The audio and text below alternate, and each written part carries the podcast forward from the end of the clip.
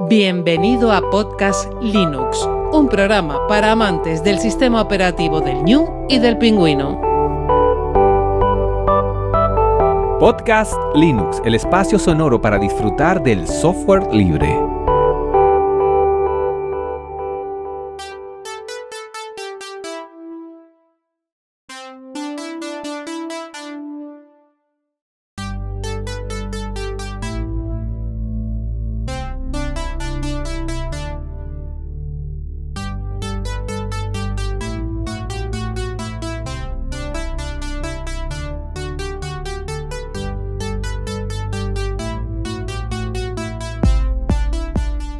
Buenas amantes del software libre. Bienvenido a otra entrega de Podcast Linux, la número 112.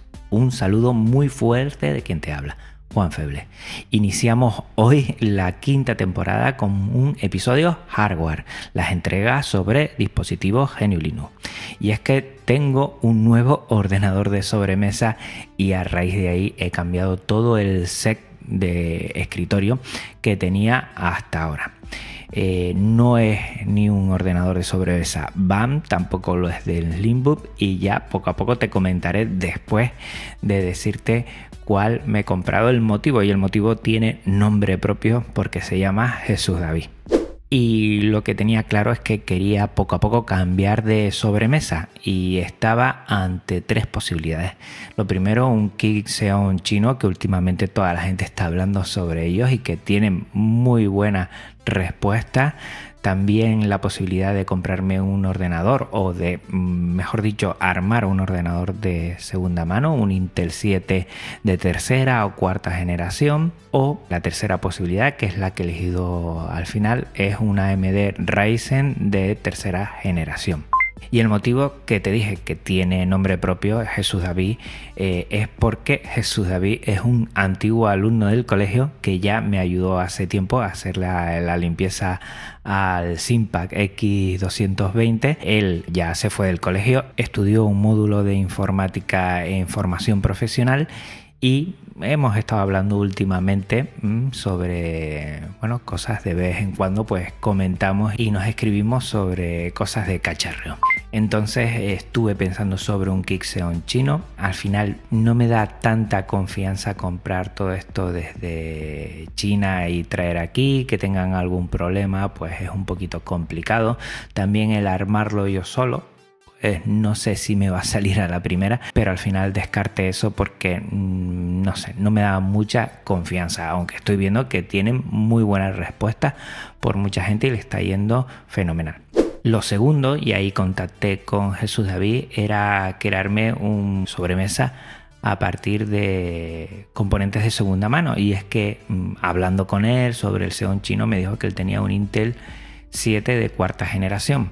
Bueno, estuvimos viendo, él tenía una placa, fuimos haciendo la configuración, pero al final, bueno, el tema de la placa que tenía con el Intel 7 cuarta generación que lo consiguió por un amigo suyo, pues no era compatible y bueno, desterramos esa idea. Y me empezó a comentar sobre los Ryzen de tercera generación, que estaban muy bien, que estaban saliendo muy bien él estaba trabajando en una empresa en la parte más de programación, pero esa empresa también vende componentes y me comentó que, bueno, me podía hacer una configuración y ya iríamos viendo.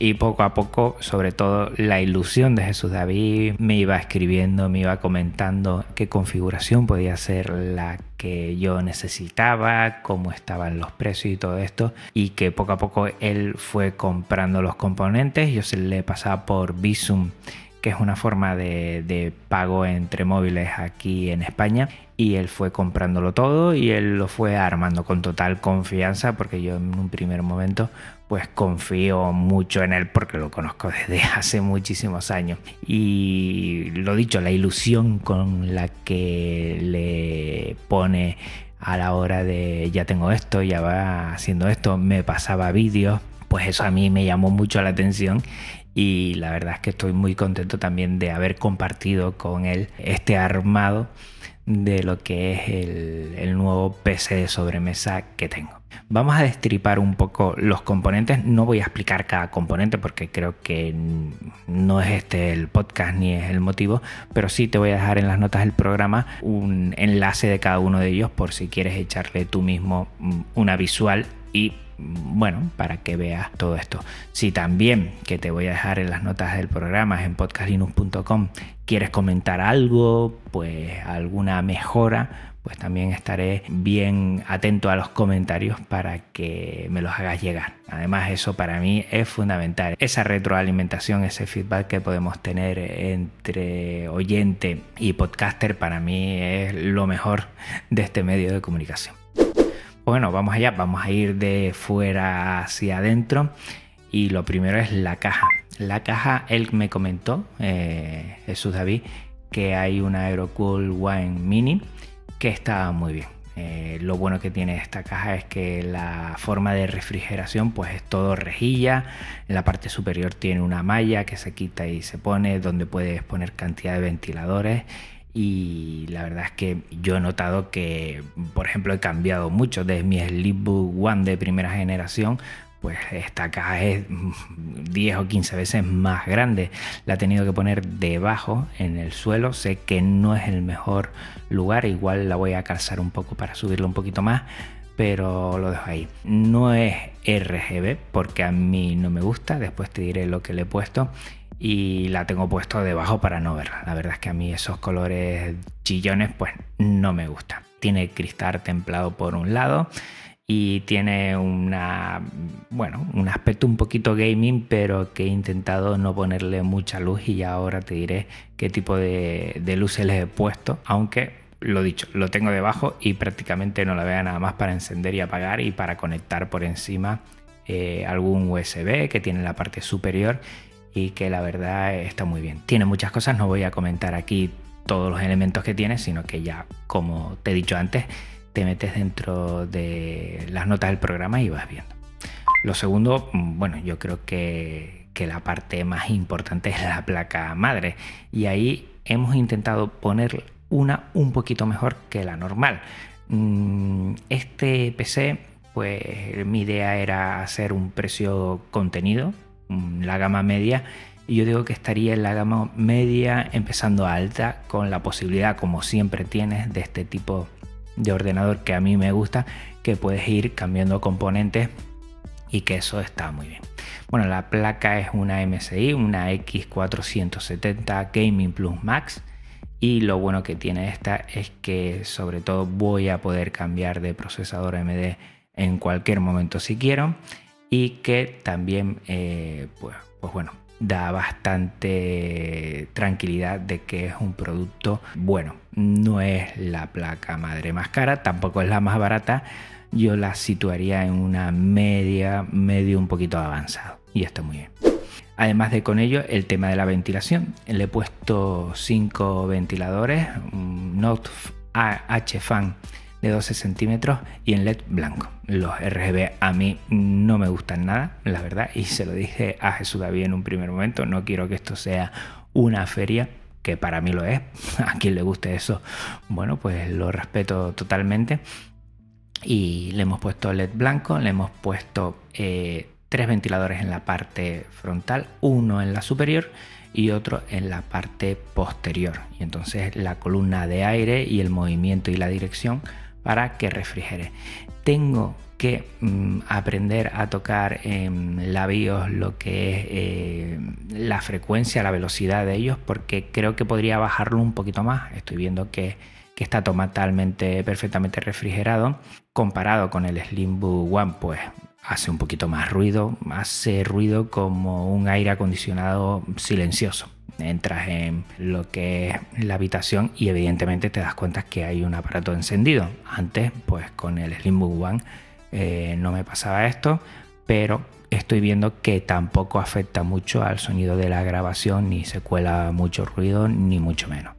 Y todo esto pues también tiene que ir con una fuente de alimentación y me propuso una marca única 680 eh, Plus modular. Está muy bien. Yo creo que con esto tengo suficiente para la tarjeta gráfica que después te diré y para lo que es el procesador. Y con esto pues yo creo que tenemos eh, suficiente mm, para no tener ningún problema. Y lo dicho, mm, todos los componentes no son ni los más baratos ni los más caros y bueno, algunos están en la gama media y otros en la media alta. Aquí desconozco bastante, yo creo que no me va a dar ningún problema y así me lo hizo saber Jesús David que, con esto iba muy bien.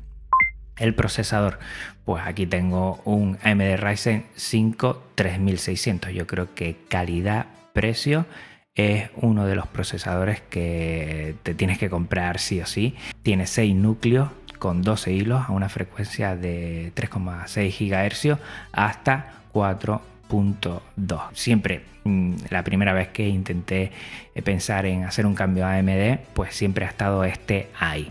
Eh, no me he pasado ni a un Ryzen 7 ni 9 porque creo que ya se me pasan un poquito de precio, son gamas altas ya que están muy muy bien, pero con esto pues ya da una guerra y el cambio en experiencia, bueno, es brutal, brutal. La verdad es que parece que tengo evidentemente otro ordenador, pero a otro nivel, ¿no? Comparado con los que he tenido anteriormente, en todo, la verdad. ¿eh? Eh, de memoria, aquí tiene 16 GB, es una Fury Black DDR a 2400 MHz. Hay otra RAM con mayor velocidad de reloj, pero por ahora mm, me he decantado por esta. Va muy bien, la verdad. Podría mirar ya a velocidades de 3000, que es lo que estaba últimamente. Eh, yo para lo que lo quiero igual no necesito tanto, no necesito tanto. Y este pues es una de las cosas que puedo mejorar cuando quiera, ¿no? Pasar de 16 a 32. Miraré en estos primeros días si es que el consumo de RAM que hago, que no creo, eh, va un poco más allá o se queda justito de estos 16, que no creo. Y si no, pues una de, de los cambios y de las mejoras que le haría a medio plazo sería pues duplicar la memoria RAM. Pero creo que no va a hacer falta. También podría cambiar el procesador, que eso sería muy largo plazo, cuando vea que el ordenador, bueno, se me puede estar quedando para lo que quiera un poquito justo, que por ahora no creo, evidentemente. Y sí, que es lo siguiente que te voy a decir, el tema de almacenamiento es lo primero que cambiaría. En almacenamiento puesto un disco SSD, un M2 eh, Western Digital Blue de 250 GB Sé que no es lo mejor, sé que no es lo más grande, pero es el primer cambio que le haré si veo que necesito mucho. La verdad es que va como un tiro, esto enciende, eh, arranca, hace todo muy, muy rápido y esto se nota un montón. Y como disco de almacenamiento extra, este sería el primero donde está el sistema operativo, he puesto un, disco duro, un Toshiba de 2 teras a 7200 revoluciones que también muy bien. Por ahora no lo he tocado porque lo suelo ir trabajando en el disco SSD, que es el principal, y cuando tengo que mover cosas lo hago para ahí y ya las copias de seguridad las hago fuera. Es para tener un poquito ahí toda la información eh, y poco a poco voy haciendo las típicas carpetas y voy pasando cuando ya el primer disco SSD pues veo que, está ya mm, un poquito lleno pues voy pasando un poco. Esa es mi idea además de las copias de seguridad. Eh, aquí pues bueno pues he notado que los M2 van como una bala y se nota un montón es el primer cambio que podría hacerle a este ordenador buscar un SSD un poquito mejor de más capacidad y un poquito más rápido pero por ahora pues yo estoy muy, muy contento. Y aquí viene el último, que es la gráfica. De gráfica tengo una AMD Gigabyte, una RX 5500 TX con 8 GB GDDR6. Es una pasada. La verdad es que el primer mm, cambio brutal que he visto es a la hora de, trabajar con vídeo, a la hora de, ver cómo se mueve pues se nota eh, una gráfica dedicada, ¿no? Esto no lo tenía en mis otros ordenadores y se nota a la legua que esto mejora mucho. La idea principal era tener una tarjeta gráfica, la 580, la MD580 con 8 GB también de RAM. El problema es que no la conseguimos en su momento y estaba esta un poquito más cara, un poquito mejor, evidentemente. Y al final nos encantamos por, por esta eh, gráfica porque está muy bien. Ya te diré después el motivo de que, sobre todo en la inversión que he hecho en este ordenador de sobremesa, lo que más se nota es la gráfica. Yo creo que es lo más eh, top que tengo de, de todo lo que pueda haber es la gráfica y el motivo es que intentaré en esta nueva temporada pues trabajar más con vídeo y eso, bueno, se nota la legua que tanto en edición como también en streaming eh, con una buena tarjeta gráfica se puede hacer muchísimas, muchísimas más cosas y sobre todo de forma más fluida que, es mi intención de este. Y hasta aquí lo que es la parte del ordenador. Después la instalación, pues le he instalado al final KDNeon. Estaba pensando, mm, pues primero instalar Ubuntu Studio, pero mm, pues al final pues me he encantado por KDNeon porque sinceramente nunca me falla, estoy súper habituado, lo tengo en todos, todos los ordenadores portátiles de sobremesa y KDNeon está muy bien. También había pensado en Kubuntu, la posibilidad de ponerlo, sobre todo porque había salido el 2004 mucho antes de KDNeon, pero KDNeon ya lo ha sacado y a partir de ahí lo que he hecho es KDNeon le he añadido Ubuntu Studio Control que está para 20.04 que lo que te hace es bueno pues hacerlo un Ubuntu Studio dentro de otros sabores que no sean mm, de, la propia eh, distribución de Ubuntu Studio y también le he puesto instalado Ubuntu Studio Installer donde te instala pues todas las paqueterías, todos los programas que tiene Ubuntu Studio, todos los que tú necesites y quieras y le digas que sí.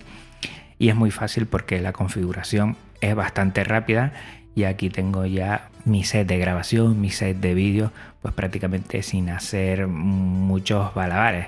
Eh, tengo ya lo que es la configuración del servidor de audio jack, que es para mí fundamental para poder trabajar con el audio lo mejor posible y poder eh, mezclar fuentes de sonido de forma muy muy sencilla y para mí, bueno, hacerlo así, pues ya lo tengo. La verdad es que, que, no he toqueteado mucho en ese sentido porque cada vez es más fácil.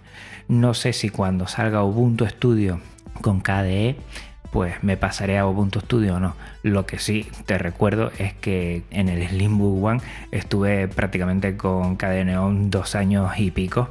Y, y aquí estaré, bueno, pues una larga temporada con Cadeneon porque como lo tengo para, trabajo pues, pues aquí eh, no creo que haya muchos cambios en ese sentido pero bueno ahí está la idea. A todo esto le he añadido algunas mejoras extras por ejemplo dos monitores. Tengo dos monitores que son Philips los 24 3V7 Mm, lo dicho, te lo dejo todo en las notas del programa para que le puedas echar un vistazo. Son 24 pulgadas eh, con panel ISP a 60 Hz y una respuesta de 5 milisegundos. Está muy bien. Yo antes tenía un televisor como monitor de 32 pulgadas, lo cual creo primero que por salud no era lo mejor. Eh, segundo, que al ser 32 pulgadas, pero 1080, eh, pues se notaba algo los píxeles y con estos dos monitores pues estoy súper contento, más de lo que creía.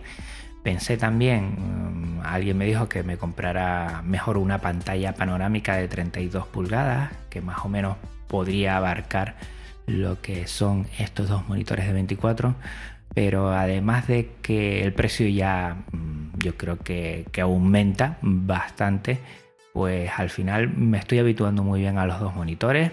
Ahora mismo tengo eh, a la izquierda Audacity donde estoy monitorizando perfectamente eh, la voz. A la derecha tengo las notas del programa que tengo en hackmd.io y estoy leyendo y estoy súper contento. Esto hacerlo con el de 32 pulgadas pues no queda igual ni de broma y mm, para que queden muy bien estos dos monitores uno al lado de otro que esté a la altura perfectamente de mis ojos lo mejor alejado pero mm, lo necesario para que mi vista descanse lo mejor posible pues me he comprado un soporte, un soporte para los monitores, que es un EWET EW1512.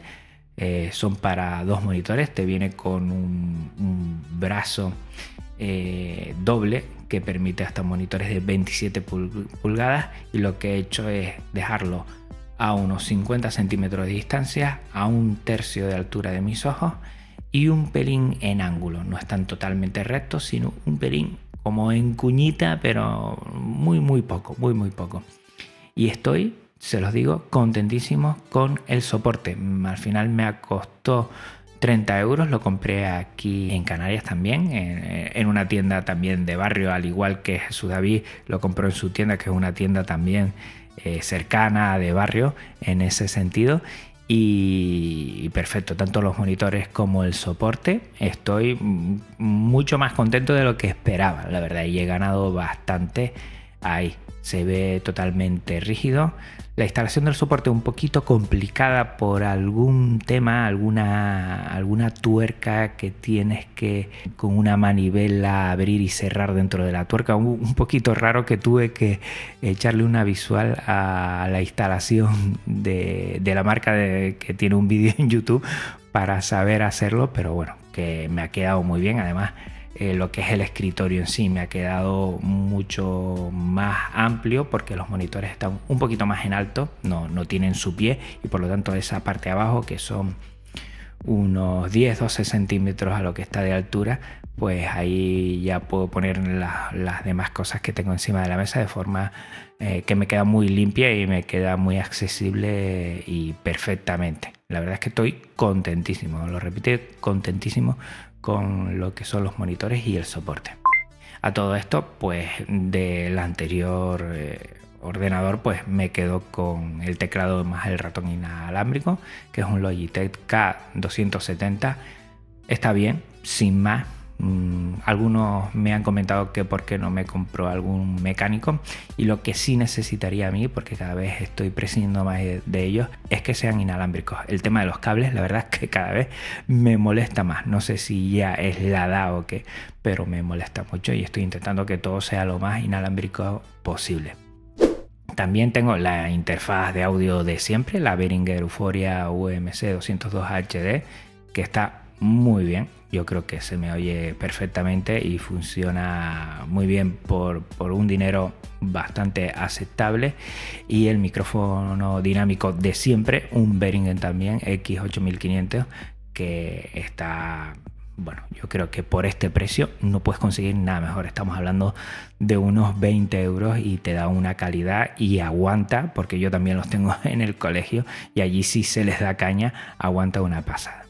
A todo esto lo que faltaría serían los auriculares que tengo, son unos Superlux, unos HD 681B, los compré en AliExpress. Y estoy contentísimo, la verdad es que por menos de 30 euros tienes unos auriculares que se oyen muy bien, son estos tipos de auriculares de radio para que me entiendas, te dejo la nota del programa para que le eches un vistazo. Y no tengo monitores de audio, no tengo altavoces el motivo es que aquí molesto mucho. Y aunque lo hagan los vecinos, pues a mí no me gusta. A veces Marta mm, pues está durmiendo o está descansando y es cuando yo tengo ese ratito de poder venir aquí, poder grabar, poder escuchar y el tema de los altavoces pues por ahora mm, bueno lo he descartado. Sé que no es la mejor forma para monitorizar eh, los audios, pero bueno, yo creo que en ese sentido gano más en tranquilidad poder estar aquí por la noche, por las mañanas que me levanto antes y donde suele ser el momento ideal para Podcast Linux, para sacar cosas, para poder editar. Y en ese sentido no creo que me compre unos altavoces. Si lo hiciera, pues se conectarían directamente a Beringer en ese sentido y por eso, mm, bueno, pues veré qué tipo de altavoces pueden tener esa entrada RCA, que es la salida que tiene desde el interfaz de audio, para no tener eh, ningún problema en que escuche muy bien todo lo que estoy eh, trabajando y con todo lo que estoy cacharreando.